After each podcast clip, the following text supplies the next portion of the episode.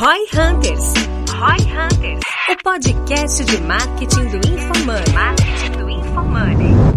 Aqui é arroba Denner Lippert. Minha expectativa para esse podcast é mostrar para você que esta é a fórmula definitiva do sucesso no marketing. Aqui é arroba João Vitor e minha expectativa para esse episódio é explicar a diferença entre um indicador contábil e um indicador gerencial. Aqui é arroba Guilherme Underline Lippert. Minha expectativa para esse episódio é poder criar um episódio que eu possa enviar para os clientes para poder ajudar eles a entender esses cálculos que a gente tanto usa no nosso dia a dia. Você conhece a fórmula que define a efetividade dos seus esforços no marketing? No episódio de hoje, Denner, João e Guilherme falam sobre a fórmula definitiva para o sucesso da sua estratégia no marketing. Escute agora no Roy Hunter.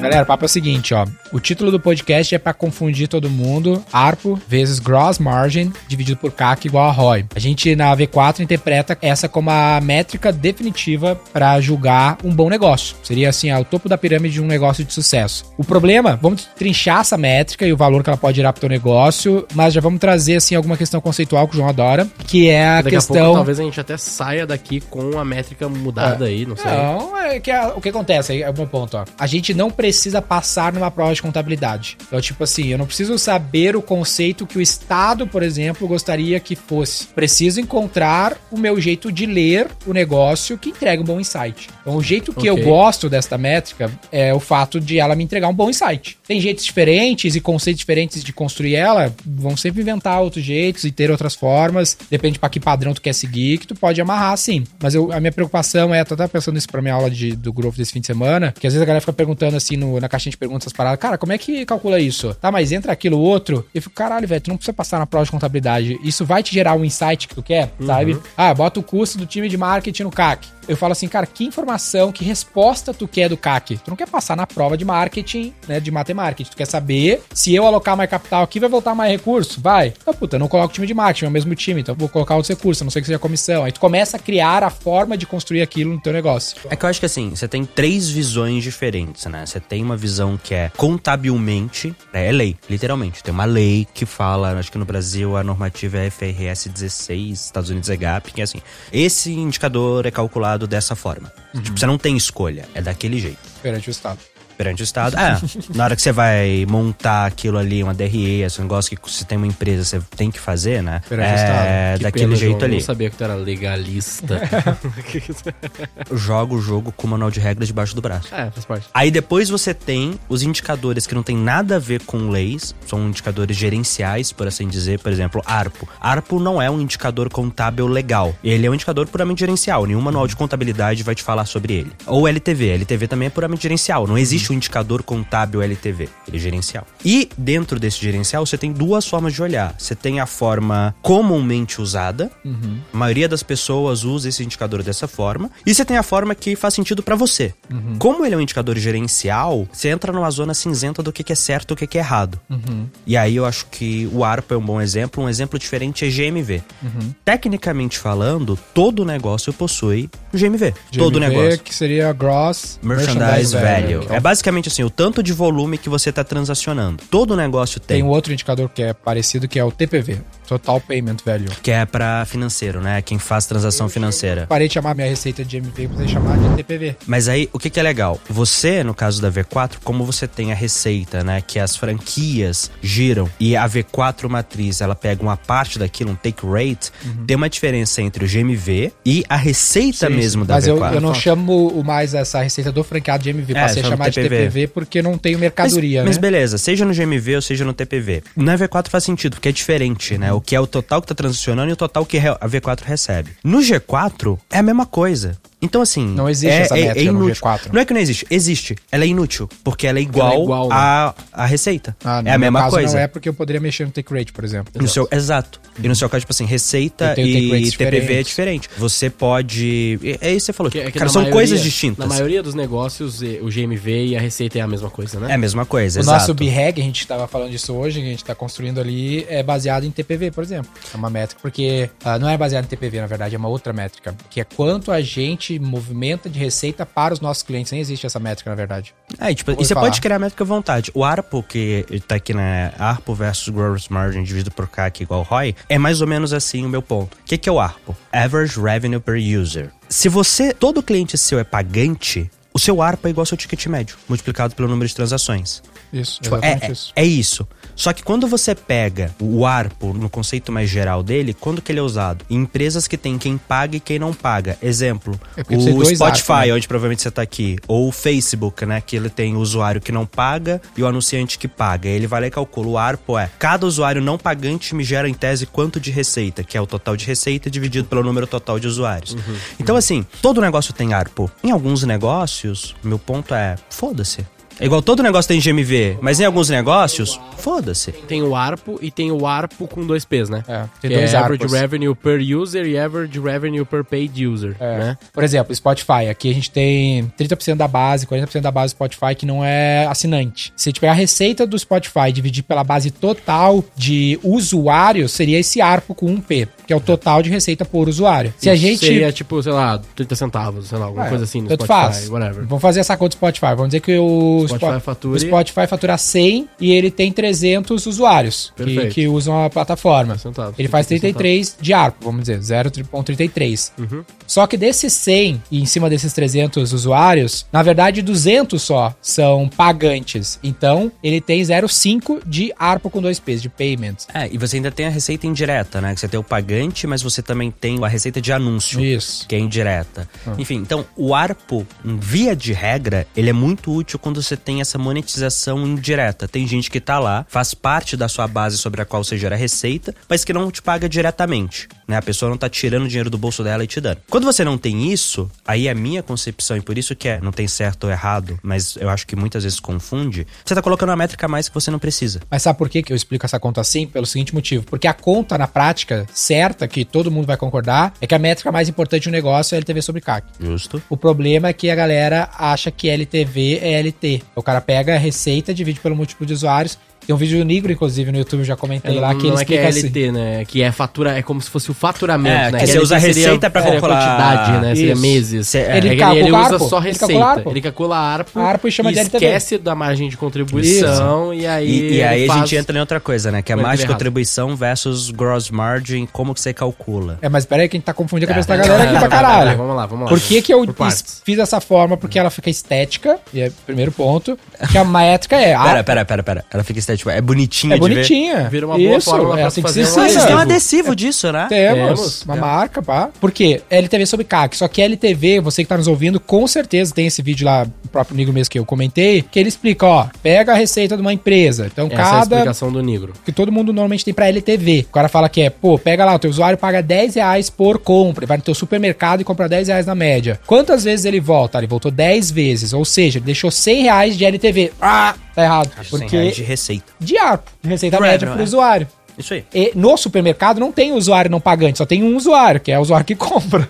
Exato. Ele até poderia ter, daqui a pouco, as pessoas que entraram não compraram e pá, mas. Então, se eu sou um negócio que não tem usuário não pagante, meu ARPO vai ser a mesma coisa que multiplicar o número de Transações. de transações por usuário vezes o ticket médio. É exatamente isso. Só e aí meu o ponto é, LTV vai você ser. criou um novo indicador pro cara acompanhar. É, que ele não acompanhava, né? É, que ele Não, mas talvez ele já acompanhava os outros, ele já tinha, né? Mas, enfim. Não tem, velho. Nenhum varejista acompanha ARPO. O cara só acompanha ticket médio. Esse é o ponto. É, que a maioria dos varejistas não tem Cadastro implementou alguma coisa cadastro ao cliente e vê o número médio de transações pelo cliente. Ele então ele tem- também não consegue ele calcular tem ARPO anyway. recorrência, ele tem LTV, ele só não sabe calcular. Ele Exato. não consegue calcular muitas vezes. É, e aí, só que aí entra outra questão, que é beleza. Chegamos no ARPO, e você pode escolher se você vai colocar lá no seu indicador, né, na área da formulinha. Ou escrever ARPO, ou colocar, Ticket vez de ARPO, médio. ticket médio vezes o número de transações. A gente então entra na margem de contribuição ou no gross margin. Uhum. E aí é outra coisa. O que que tira pra calcular margem de contribuição, o que que tira pra calcular gross margin? Uhum. Por que que é um e não outro? O que que tira, o que que não tira? E assim, é a mesma coisa? Margem de contribuição e gross margin? Puta, isso daí entrou no conceito No contábil. contábil. É, e aí vem aquilo lá do começo. Você tá calculando o quê? Gross margin, ela tem uma definição contábil Você pode cagar pra ela e falar, foda-se, pra mim, na minha fórmula é assim. Dúvida pra vocês. Na fórmula que a V4 usa Uhum. de ARPO, vezes mais de contribuição de igual a ROI. Vocês estão indo pra qual linha? A linha que faz sentido pra vocês ou seguindo alguma definição contábil? A linha que Ai. faz sentido pra nós. E aí, nessa linha que faz sentido pra vocês, o que que entra ali na conta pra Ó, calcular? A minha explicação é tipo assim, ó. Margem de contribuição é tudo que sobra pra contribuir com os custos fixos. Tá? Então, por exemplo, tudo que é custo atrelado à venda que eu realizo na venda, eu vou considerar como nesse custo da margem, para colocar a margem de contribuição. Então, eu vendi esse copo por 100, só que quando eu vendo esse copo por 100, eu já tomei 10 reais de imposto, 5 de frete e 5 de outras taxas E 5 do produto. 5 do produto, custo de mercadoria vendida, sobrou, cara, 70% de margem para contribuir com os custos fixos de pagar o meu salário do geek, que vai ter que pagar anyway, porque a gente vai trabalhar venda ou não venda. Ah, só que essa despesa da margem eu só tenho, teoricamente, quando eu realizo a venda. Que seria a margem, por exemplo, para mim breakivar. Ah, daí eu consigo saber, puta, quanta venda eu preciso fazer para breakivar? Preciso fazer, eu e o Gui ganhamos 100, então a gente precisa fazer, sei lá, 3, 4 vendas desse copinho para conseguir breakivar. A partir disso é lucro, quase lucro. Aí sobrou lá 70 de margem de contribuição, que já me dá uma segunda resposta interessante, que é qual é o meu teto de CAC. Meu teto de CAC é 100% da minha margem de contribuição, vai ficar 0 a 0 contando que eu já esteja breakivado com o resto da, da operação. Fez sentido?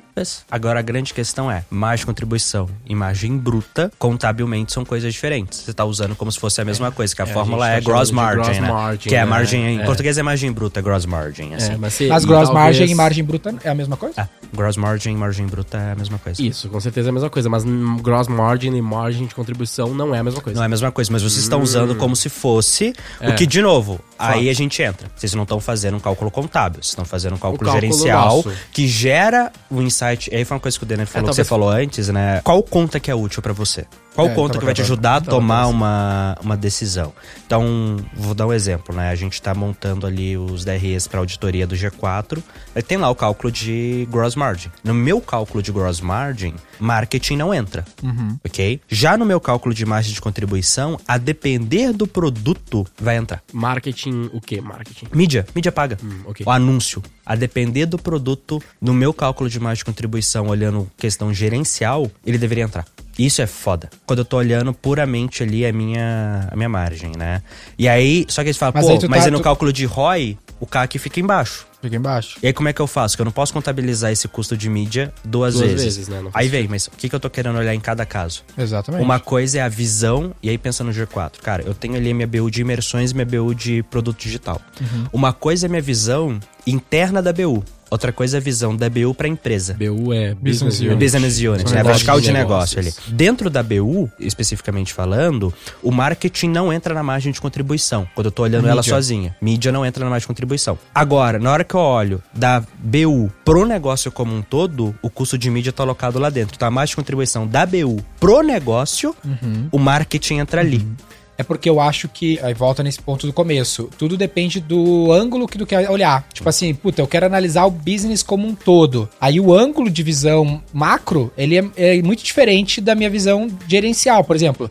Tu Uma pode análise de chegar... lucratividade, Não, tu- é por uma, exemplo. não, é uma, uma questão de eficiência. A conta do título do podcast é uma conta de eficiência. Se ela for positiva, tu é um negócio eficiente, não necessariamente lucrativo no curto prazo. Na real, Mas- assim, o que que acontece? A gente usa muito essa conta não necessariamente pro negócio, né? Não, a gente usa pra medir principalmente eficiência de pra marketing. estratégias, exatamente. Eficiência de marketing. Então, aí quando a gente entra na eficiência do marketing, aí a gente tá pensando em, pô, essa estratégia que Porque eu tô quantos rodando, ela clientes, tá valendo a quantos pena clientes não? na V4 a gente Sacou? já perdeu com ROI positivo porque o cara não sustenta a operação? Vários. Vários. Por quê? Porque não quer dizer que o cara tem fluxo de caixa, Só por que exemplo. agora eu tenho Sim. uma outra dúvida pra vocês que é o seguinte: quando a gente fala de ROI, né, que é Return on Investment, em tese, o custo do investimento tem que ser retirado em cima e ser usado no cálculo de divisão embaixo também. Uhum. E na conta de vocês, não. Por quê? Por que, que você não subtrai o custo do investimento de mídia em cima e só Como coloca assim? ele no CAC? Eu tenho o ARPO. Vamos falar que o ARPO versus mais de contribuição nesse caso é 70 reais, tá bom? Tá. Vamos falar que é 70 reais. E seu CAC, vamos falar que seu CAC é 100% mídia, não tem nada além de mídia nele. Tá. Vamos falar que é 30 Tá bom. tá? Da fórmula como vocês fizeram, o ROI é 70 dividido por 30. Aham. Na, num cálculo de ROI normal, teria ali em cima, ele seria 70 menos 30 dividido por 30. Porque o valor que você investiu de grana para fazer aquilo acontecer tem que ser descontado do retorno. E no cálculo de margem de contribuição, o custo de mídia não vai entrar, porque ele já entrou no CAC, mas ele ainda assim tem que ser subtraído para calcular o ROI. Senão você vai mais para uma linha de ROAS, né? De anúncio.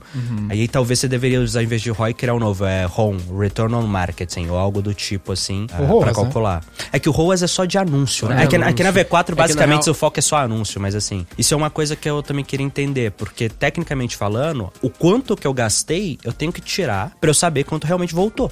É que quando a gente faz essa conta, esse é um ponto que a gente já fez várias vezes, que é do cálculo tradicional do ROI é pegar o retorno menos investimento dividido por investimento. Esse Sim. seria o cálculo tradicional. Exato, Re- retorno exato. menos custo dividido por custo, uma coisa assim. Na prática, quando tu faz esse cálculo menos custo dividido por custo ou retorno dividido por custo sem subtrair, a diferença do ROI, que ele é um, um número né, de X vezes sobre, sobre investimento, ele é só um. É só uma vez. Sempre. É só uma vez. Então, eu não vejo tanta diferença de subtrair ou não nesse caso, entendeu? A minha- diferença de resultado ela é fixamente um. Quando eu faço ou não a subtração desse custo É, sim, no porque cálculo. você tá dividindo a mesma coisa, Mesma vai dar coisa um... sempre vai dar um. É tipo assim, ou, ou é ROI 10 ou ROI 9. Meio whatever. O que, que é, É que na verdade você É que eu ver considero assim, né, eu mas- considero assim, ó, se eu, a gente já teve essa discussão há bastante tempo atrás, eu lembro, que tipo assim, a minha lógica é, hoje na V4 a- esse cálculo ele não faz a subtração. E a gente escolhe não fazer a subtração, pois aquele dinheiro que eu investi pra trazer esse resultado, ele retornou, certo? Se for um, né? É, se o CAC for sim, maior, digamos, for menor que a se mais eu- contribuição, eu vai dar um, não não... diminuir, eu não diminuir o que ele tá falando, eu não de tirar esse custo do resultado, eu estou assumindo que esse dinheiro voltou e se eu parar aqui, eu retornei esse dinheiro e tá tudo bem. Sacou? Essa é a minha, essa pelo menos é a minha lógica, é por isso que a gente escolhe não fazer a subtração do ROI, do custo, do investimento, a gente não faz a subtração do custo que a gente teve sobre o retorno, Pra entendeu? o retorno. Porque esse dinheiro voltou, a gente usou, mas ele voltou no resultado, entendeu?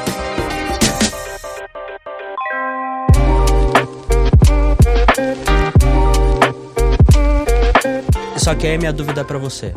Todo mundo tem clareza disso? Gente- Porque volta, vo- vem na- não, vamos lá. É, todo mundo do planeta não, ok, Não. que é uma coisa interna, né? Mas assim, dentro do explica, seu depende. time, dentro do- dos seus clientes que eles estão olhando. Porque a forma como você julga um número, se ele tá bom ou não, É gente- depende muito de como que você Isso. monta Isso, aquilo ali.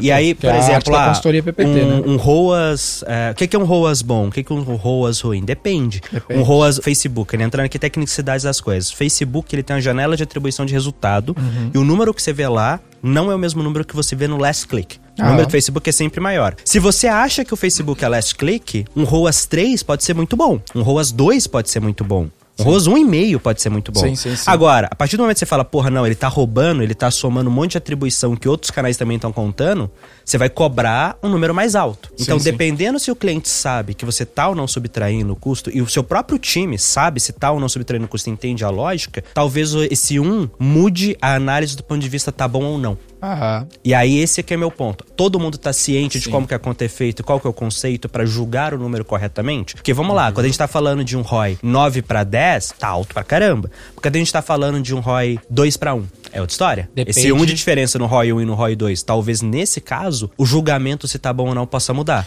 É Isso que o vai resultado depender- final, nesse caso, tipo assim, quando eu subtraio ou não, também tem a lógica de, tipo assim, o nosso ROI positivo é quando ele é acima de 1. No caso, quando eu subtraio o nosso ROI positivo, que é está sobrando dinheiro dessa estratégia, ele é zero, acima de zero, entendeu? Se eu tiver um ROI 0.5, significa que eu tive um retorno de 0.5. Então, mas sacou? um ROI positivo pra um ROI satisfatório é coisa diferente. Sim, não, sim. com certeza, mas é que na maior parte dos nossos clientes, eles precisam primeiro chegar num ROI acima de um, Não, e, entendeu? tu- e tudo bem, assim, meu, meu ponto não é esse. Meu ponto Acima é as de um, pessoas porque estão. a gente não subtrai. Se, se as pessoas. vai ter gente olhando pra esse número e tomando uma decisão com base nele, ok? Uhum. Vamos lá, primeira Não- coisa. não deveria. Quando você olha o ROI ali. É que aí que tá, ó. Ah. Esse é uma análise que a gente precisa compor com um demonstrativo de resultados econômicos gerenciais. A gente literalmente faz uma planilha lá e mostra, ó, tu investiu X e voltou Y, com esta margem tu tem esse múltiplo de ROI, que é o, o múltiplo ali, Legal. acima de um pagou e pá. Só que aí eu componho, beleza, se eu gerei tal margem de contribuição em cima dessa receita, qual foram os meus custos fixos para essa operação? Aí entra, por exemplo, feed V4, tem o time, luz, aluguel, papapá. Aí vai gerar um resultado líquido ali da Sim. operação do cara. Aí a gente usa esse múltiplo pra fazer uma projeção, fazer um forecasting. Essa é a grande utilidade. Então, beleza, se eu Ou seja, não é pra saber se tá bom ou não. Pra saber Isso. se tá bom ou não, você tem que pegar o valor absoluto financeiro e subtrair os custos É fixos porque se sobrou. aí, pra mim, por exemplo, eu posso concluir no final, olha a graça da coisa. Eu posso concluir nessa primeira análise que eu falei aqui, gerencial, que deu resultado negativo, mas que não é ruim. Depende Do quanto eu tô do quanto eu estou investindo. Porque às vezes, eu- qual é o cenário mais comum? Tenta visualizar comigo aí quem tá nos ouvindo. Cara, investi mil e tive, sei lá, 8 mil de receita e gerei 50% de margem de contribuição. Então foi 4 mil, 4 mil. de margem que eu gerei, sobre mil de mídia, então sobrou 3 mil, né? Descontei a mídia, sobrou 3 mil de margem de contribuição após o investimento de mídia, né? Com aquele ROI 8. O ROI deu 3, 4 aqui, né? Deu 4. 4 de ROI. Aí, beleza, sobrou 3 mil. Aí eu vou começar a elencar os custos fixos desse negócio. Aí eu descubro que esse negócio tem 10 mil de custo fixo. Ou seja, ele ficou negativo uns 7 mil reais aqui. Mas, porra, mas foi bom, o ROI foi positivo. Sim, mas foi sobre um investimento de somente mil reais. Aí eu puxo pro lado, crio uma nova coluna nesse Excel. Tá, e se eu tivesse investido 10 mil e tivesse tido 30% menos ROI, como que seria o E resultado? mantido o mesmo custo fixo final. Teria um resultado líquido, não, não muito menos pior, mas muito melhor, né? Teria sido super positivo. É, o resultado, dinheiro no bolso no final teria sido melhor. Então, o ROI, no fim das contas, serve para medir a eficiência do marketing. Que inclusive. Mas ele não é, uma, não é a resposta final do Inclusive, business. ouçam o podcast que a gente gravou sobre escala versus rentabilidade, que a gente fala mais sobre isso aí, que é ter uma diferença grande entre ter uma rentabilidade alta e ter uma escala grande, né? A grande maioria dos business, não é nem grande maioria, todo business, depois de um certo ponto de escala, a rentabilidade cai, mas o valor financeiro Isso. que ele gera aumenta. No começo você consegue Isso. fazer meio que as duas coisas, porque você vai ficando melhor, Isso. contrata gente melhor, investe melhor, é. é- Mas chega é. hora que tem um teto de rentabilidade. Só vai crescer o K, né? O dinheiro mesmo que você ganha. Tanto que a galera fala que se esse ROI for muito grande, tipo, acima de 3, acima de 4, acima de 5, provavelmente tá investindo pouco. Porque se tu investisse mais, tivesse o ROI menor, o teu resultado líquido seria maior, porque é um múltiplo sobre um investimento muito maior. Na prática, investi mil e tive um ROI 10. Pô, gerei lá 9 mil de margem, 10 mil reais de margem. Beleza. Se eu tivesse tido um ROI 2, mas fosse sobre um milhão de investimento, teria gerado um milhão de resultado pra contribuir com os custos fixos. Aí, putz, é bom ou não? Depende de quanto esses custos fixos cresceram pra sustentar uma operação que gera 2 milhões Ou de seja, receita. deixando de lado aqui siglas específicas, o conceito é quanto dinheiro um cliente deixa pra você depois dos custos ligados à venda. Então você vai usar ARPO, ticket médio ou whatever. Quanto dinheiro ele deixou, tira custo fixo, é custo variável, desculpa. Isso. E custo mídia, e custo para trazer o cliente. Na verdade, não é nem isso, né? É tira esses custos variáveis e divide pelo custo pra trazer o cliente. E aí você vai saber, olha, a sua estratégia de aquisição de cliente Isso. tá se pagando? Tá se pagando, tá deixando Ou quanto? seja, tá valendo a pena trazer o cliente, só que depois disso, pra saber se a operação pro negócio como um todo, você tem que ir lá e colocar os custos fixos. Aí no DRE salário, gerencial, no estrutura. forecasting, projetar. Perfeito. Óbvio que vai ter outros impactos de fluxo, mas aí tu vai estendendo Fluxo nos análises caixa, não econômicos é, do negócio. prazo de pagamento, recebimento. É, às vezes tu tá um- super legal ali nos teus balanços, mas o cliente tá parcelando em trocentas vezes e tu não tem grana pra sustentar essa operação. Eu tenho uma situação da operação que eu quero trazer pra vocês, que existe outro cálculo. Faz sentido a gente entrar nisso ou vocês querem discutir o CAC agora, alguma coisa do CAC ali? na Não, o que eu acho que é de boa. É tranquilo? Beleza, olha só o que acontece, tá? Tem muitos projetos que eu já acompanhei, já tocamos e, e a gente fez lá as planilhas pra galera controlar. O que, que acontecia? Os caras não tinham necessariamente a diferenciação entre clientes, né? Então, tipo assim, ele tinha vendas. Cliente e vendas, aham. Tá ligado? Então, na prática, eu não tenho muito um CAC, Não, saca? Tu tem, tu tem um custo por venda, CPV. mas a tua dificuldade, na verdade, tá no LT. No LT e no ARPU no final. No ARPU, é, porque teu ARPU só vai ter uma porque venda. daí- porque todo mundo tem ARPU, vamos chegar lá, né? Todo mundo tem ARPU, todo mundo tem LTV e todo mundo tem CAC. Acontece que tem vezes que tu não consegue mensurar muito bem isso. Ou que não faz né? diferença nenhuma. Tem cliente que é aquilo, né? Sucesso é igual churn. Exemplo, imobiliária. Quase sempre. comprou, Sucesso é igual churn. Então, ah, seu LTV. Seu LTV é igual só mais contribuição da venda. Tipo, é, é, É é o mesmo número, não perde tempo. Aí que tá, ó. Expandindo um pouquinho do, do que o João falou. Às vezes o cara olha assim, porra, velho, meu negócio não é de recorrência, meu negócio é mera, meu negócio não tem LTV. É bom é um negócio Netflix que cobra uma meixaria. Tava falando isso pra, pro cara que eu tava gravando o podcast, eu falei até de vocês. Porque qual que é o drama do cara? Ó, eu vou colocar esse cenário pra vocês, o João aqui é o melhor exemplo pra explicar isso. Que é o seguinte, o cara tem lá uma audiência. Aí o que que ele criou? O cara produz conteúdo. Ele criou um produto de assinatura com o menor ticket possível, recorrente. Que é umas ideias mais óbvias da atualidade. Sim. Porque, né, eu vou ter LTV, né, eu vou ter recorrência. Porque a gente vai pagar 10 reais, eu vou vender pra caralho e vai ser tudo lindo. Fez, ele não consegue, sei lá, faturar mais de 20 mil reais por mês. Ah. E eu falei, cara, não seria melhor. Eu falei pra ele assim: ó, o melhor case que eu já vi nesse mercado de infoproduto, que é um mercado que eu não gosto, é o case do G4, que ao invés de fazer isso, não que não faça também, eles foram lá e ao invés de vender baratinho, parcelado pro mundaréu de gente, eles vendem caro pra caralho, ou de alto valor agregado, de alta margem, pra poucas pessoas. 50 alunos numa turma pagando 20 mil, um milhão de receita. Que tá 35 mil agora. 35 mil. Então, pô, faça a conta. pra caralho. 34,900. Aí, Aí, qual que é sim. o lance? No fim das contas, o Arpo, puta, o cara comprou uma vez do G4 e compra 12 vezes do exemplo que eu dei do produtor de conteúdo que cobra 10 reais. Só que comprando uma vez do G4 é muito mais margem do que centenas de outros clientes aqui. Então é melhor ser G4 do que ser um cara que Ah, vende outra coisa, um que monte uma- de gente com uma micharia de Eu acho que valor. uma coisa que muita gente confunde é a diferença entre assinatura e recorrência de consumo. Exato. Por exemplo, Rappi, ou Uber, ou iFood, não tem assinatura. Até tem agora, Tem, né? Eles lançaram, mas esquece o produto de assinatura, quase ninguém pega. Mas você tem recorrência de consumo. Então o G4. Hoje a gente tem produto de assinatura, o G4 Skills, que são clientes lá Sim, e sim. tudo. Mas assim, a maioria dos meus clientes, eles não são clientes de assinatura. Mas Uhum. eles são clientes recorrentes. Por quê? Porque eu crio ciclos Sim. que estimulam ele a voltar e comprar novamente. Mas mesmo que não fosse, como é o caso de uma É, imobiliária, ainda estaria valendo muito a porque a pena porque eu ganhei margem- dinheiro pra caramba. O Exato. vezes margem de contribuição, mesmo que o cara não volte a comprar, compre só uma imersão de 35 mil, É pô, muito bom. é muito alto vezes o custo de aquisição. E aí eu acho que você tem dois conceitos que é importante pra quem tá nessa situação que nem o do Gui falou. Primeira coisa, entende. O objetivo do seu negócio não é ter recorrência. O objetivo do seu negócio é gerar valor pro cliente e extrair o máximo de LTV possível. Exato. Pra via E de regra, o que acontece o mais barato possível nesse caso, né? Ah, eu tô pensando aqui do ponto de vista do modelo de negócios, né? Perfeito, O perfeito. custo pra trazer ele aí já entra o modelo de aquisição, mas pensou só no modelo de negócio. Legal. Via de regra, relacionamentos longos te permitem extrair mais LTV. Vamos falar a real? G4, a gente tem lá nos cálculos que a gente, a gente tem três anos. A gente viu que o nosso eh, relacionamento médio com os clientes hoje tem 18 meses, né? Pelo tempo médio que a gente tá com a galera lá, ele cresce, mas a média. Enfim, se eu conseguisse trazer esse dinheiro de 18 meses todo pro primeiro mês dele, é óbvio que eu faria isso. Sim. porque É a melhor decisão possível. total. Porque eu reduzi meu risco, eu reduzi. Não sei se o cliente vai ficar Infla- 18 Só a meses. inflação, né? Só a inflação, só essas coisas. Tipo, a minha capacidade de investir essa grana pra crescer e tudo isso. Então, assim, É muito, seria muito coisas. melhor, então, tu vender pra menos clientes, contanto que eles tra trazem valor no curto Só prazo. que tem um ponto ali onde você acaba equilibrando. Isso. Você fala, chega uma hora que não dá. O Dentro cliente não vai te dar tanto aceita. dinheiro de uma vez só, você vai ter que manter um relacionamento Isso longo. Mas o ponto é, não, não fica tão preso a querer ter relacionamento longo por ter relacionamento longo. O, o objetivo é qual o melhor modelo pra você gerar valor o pro máximo cliente, extrair o máximo de LTV possível no menor tempo possível. Vou te dar um exemplo bom pra complementar isso aí, que eu tava vendo o Barsi, que é um investidor aí conhecido, inclusive Ah. a Luísa foi nossa aluna no G4 Growth, filha dele, que ele tava falando de que ele nunca compraria Magalu e que a Magalu vai quebrar, é só questão de quando. Que ele fala que qualquer business de varejo, de linha branca, os caralho, é um péssimo negócio, sempre vai ser, muito por causa disso. Que ele fala, o cara no Brasil, principalmente, né, tem histórico de quebradeira desse tipo de business, a história do Brasil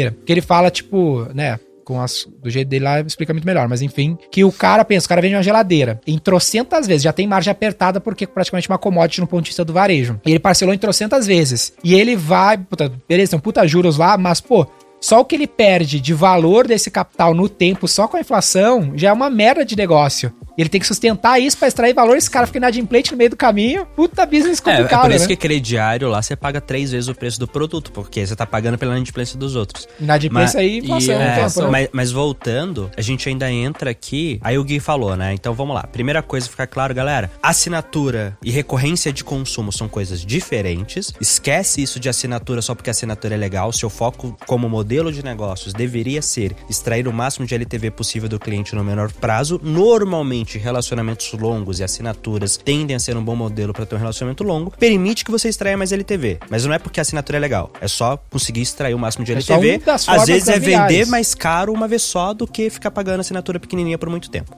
Por isso que o imobiliário prefere vender do que alugar, porque vender dá mais Dá margem mais do que alugar, mesmo que alugar seja recorrente. E aí vem o segundo ponto que o Gui falou. Pô, mas se o cliente não consegue ter isso, né, Pra calcular a recorrência e tal. Você entra no cenário que você é obrigado a fazer com que cada venda se pague. Exato. Qual que é a única beleza, assim, de quando você tem essa previsibilidade de, De recorrência, recorrência. de assinatura? Você não necessariamente precisa se pagar no primeiro negócio. Boa, Porque você consegue olhar, falar, beleza, esse primeiro negócio ele me deixa 10, mas eu sei, eu tenho aqui um histórico, uma base de dados confiável, um contrato, não sei o quê, que ele vai fazer 10 transações comigo. Vou te dar o exemplo da V4. O cliente paga uma mensalidade. Eu sei que ele dá prejuízo na primeira compra, mas eu tenho uma garantia pro contrato que ele vai se pagar já no segundo mês, no próximo pagamento. Então eu aceito tomar prejuízo porque eu tenho uma garantia de previsibilidade. Se eu não tivesse por contrato, eu teria que garantir isso no curto Que ele prazo. se paga logo, tipo, na primeira transação, Exato. porque senão o seu risco de negócio fica muito grande. Então, assim, você não consegue acompanhar, seu risco de negócio, por definição, aumenta. Então, você acaba tendo que tomar uma decisão de como que eu garanto que ele se pague o mais rápido possível. Já quando você tem essa previsibilidade de LTV ou de recorrência, seja por um modelo de assinatura, seja por ter uma base de dados que você consegue calcular bem isso, você pegou os dados e viu que, olha, não é assinante, mas eu sei que o cara compra por tanto tempo, você pode se dar ao luxo, cara, e é um luxo É um luxo, é um de tomar. Um risco maior na primeira venda para adquirir o Pagar cliente, mais pagar mais caro de cara, porque você vai conseguir fazer mais negócios ao longo do tempo. Isso é um diferencial de crescimento bizarro, porque o competidor que não consegue fazer isso, vamos falar que assim, você falou, né? Tipo assim, o máximo de CAC é igual a, a uma venda. Na verdade, é, é menos. A relação LTV sobre CAC, ela tem que ser maior do que um. Sim, tem por que ser definição. maior. Mas ela pode ser tipo 1,001, não importa, Isso. porque na escala se paga. Esse cara vai ser obrigado a isso. Você pode ter uma relação LTV sobre CAC de meio na primeira venda. Por quê? Porque você Isso. sabe que esse cara vai fazer 6. Irmão, você pode pagar muito mais caro. Você vai outbid todo mundo e vai conseguir ganhar muito mais market share. Mas você só pode se dar ao luxo de fazer isso quando você tem uma confiança muito grande nesse Faz resultado. sentido. Aí, aí um detalhe também, assim, só pra deixar ainda mais evidente. Nesse cenário que o João tá falando, não quer dizer que tu tem uma relação de LTV sobre CAC 0,5, menor do que um uh, Pra sempre, é. Não, porque, porque venda. daí não é LTV, né? É, o LTD, né? É, exatamente. Não é o ARPO vezes margem de contribuição. É, É, o, é o valor que o cara deixou na primeira compra, mas tu sabe que ele vai deixar mais. Exato. A diferença é, quando você não sabe, você tem que considerar que o LTV Isso. dele vem de uma venda só. Isso, Quando você isso. sabe, você não precisa considerar que vem de uma venda só. Você vai pela média que você tem.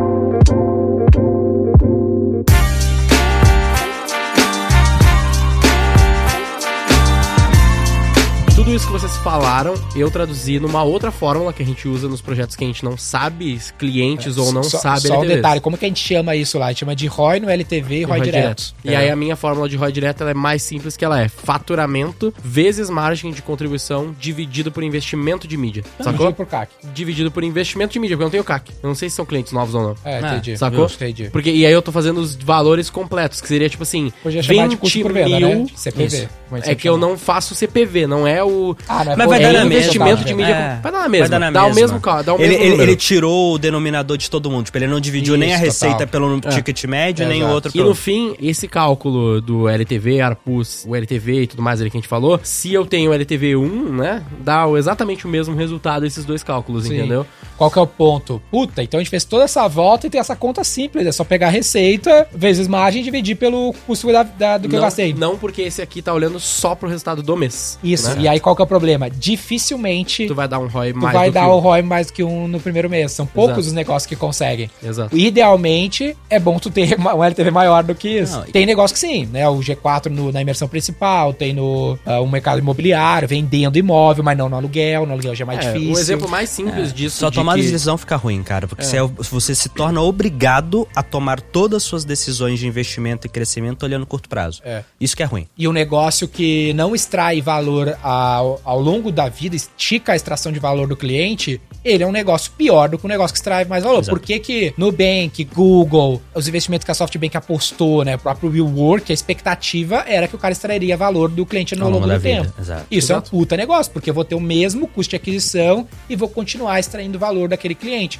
Que é um ponto que vocês conseguiram fazer muito bem lá também, né? Que foram criando outros produtos e tudo mais. Criar um ecossistema inteiro ali pra relacionar. Mas o ponto que eu sempre gosto de bater a galera é esse. A gente não quis alongar o ciclo de vida do cliente porque é bonitinho e é legal. Isso. Foi porque foi a forma como a gente encontrou de extrair Gerar. mais valor dele. E gerar a gente também, ele. A gente também olha pro curto prazo. Por que, que eu fico aumentando o preço da imersão? Porque o mercado tá aceitando pagar mais, eu consigo extrair mais LTV logo de cara, eu vou fazer isso. Isso. Eu prefiro aumentar a imersão de 20 para 35 do que arrumar um outro produto 15. tentar vender de 15 depois. Porque eu De falo, cara, não 15 sei se eu vou reais, conseguir. De 15 reais pra vender pra 5 É. mil. É muito Assim, mais é difícil muito fazer isso, mais difícil. Nossa, cara, escala, mais escala é difícil. E tem o que você falou, né? Gera um estresse, cara. Nossa Lidar senhora. com. Geralmente o custo de cliente que paga. cliente. Geralmente o cliente que paga caro num produto, ele é um cara que ele sabe muito bem o que ele quer, o que ele não quer, um cara já Ele tom- mais educado de certo. É, é um cara mais né? educado de forma geral no sentido de, cara, eu sei porque eu tô comprando isso, eu sei o que eu espero, eu sei qual que é a promessa. Ele pensou bem, né? Então, assim, é difícil você ter um desalinhamento de expectativa e interesses grande naquilo, a gestão dele é muito mais fácil. Já que você pega um cliente de produto baratinho, o cara às vezes ele viu, ah, é barato, vou comprar. Nem viu o que ele tá comprando, te dá uma dor de cabeça Ah, de o gerenciar. clássico exemplo nesse mercado de infoproduto aí, que é mercado merda pra cacete.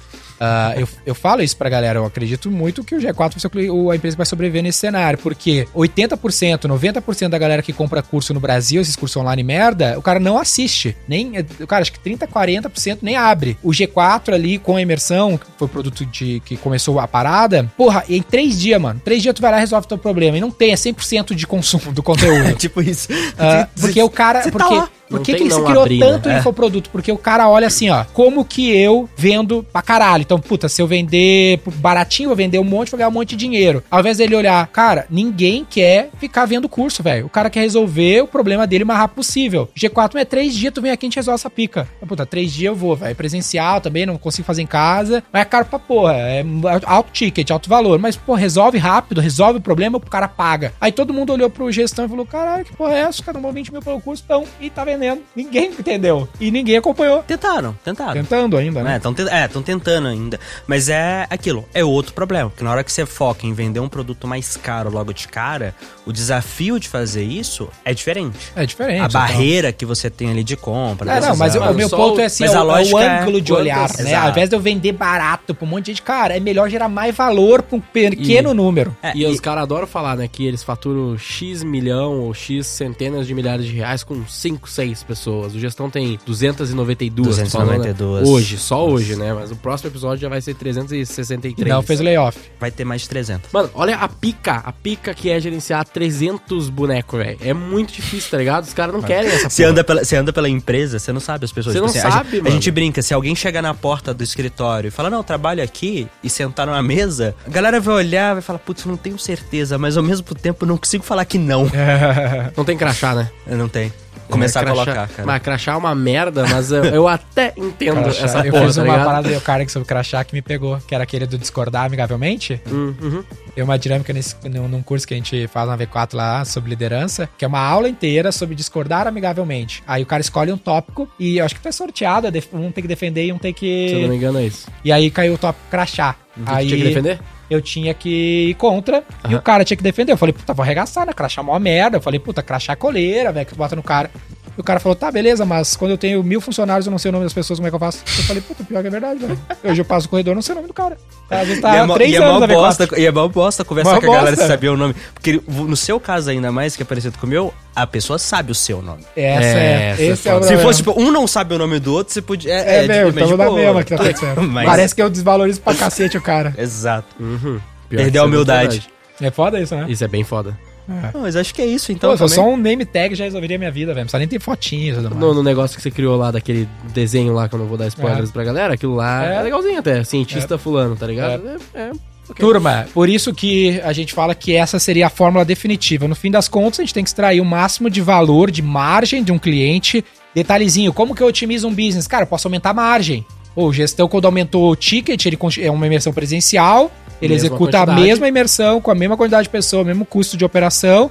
Agora tá co- cobrando mais do cara, tá gerando mais margem. Outra coisa que Então, às vezes, teu fizeram- ROI não mora em otimizar criativo no teu anúncio, mora em tu melhorar a margem de produto. Outra coisa que eles fizeram, eles faziam uma imersão por mês, vocês aumentaram a frequência dessas É. imersões também, né? Aumentou. Mas isso tem teto, assim. É, tudo tem teto, mas é, são várias alavancas. É, né? outros produtos pro outro cli pro mesmo Ah, ah, cliente. o- o- os quatro Vs da V4 no fim do dia é, É vender isso. mais. Vender o produto, Então, vender para mais pessoas, pessoas. vender mais vezes e vender pelo maior valor. É isso aí, cara. São os quatro, assim. O G4 Além a gente disso, tenta. Então, não tem outra opção. eu criei Sim. mais imersões, aumentei o tamanho das turmas, mas assim, putz, cada uma até o teto dela. Até quantas imersões eu posso criar? Fui criando mais. Tipo, a gente O começou G4 com uma, seguiu hoje Não, é é seis. ah, o G4 tu vendeu, seguiu ó, certinho. tu vendeu. Estrutura Vendeu V4. para, vendeu para mais pessoas, aumentou mais a quantidade turmas. de turmas. mais turmas. Vendeu pelo maior valor, tá aumentando o ticket. Vendeu mais vezes. Vendeu mais vezes Que é e que é vendeu outros produtos. É isso aí, velho. Perfeito. Foi exatamente isso. Pô, É parabéns, cara. Obrigado. Parabéns, passou no selo V4 de, de expansão. Manda Beleza, selinho, vamos dar um selinho, vamos dar um selinho do pro João. Boa. Boa. Boa.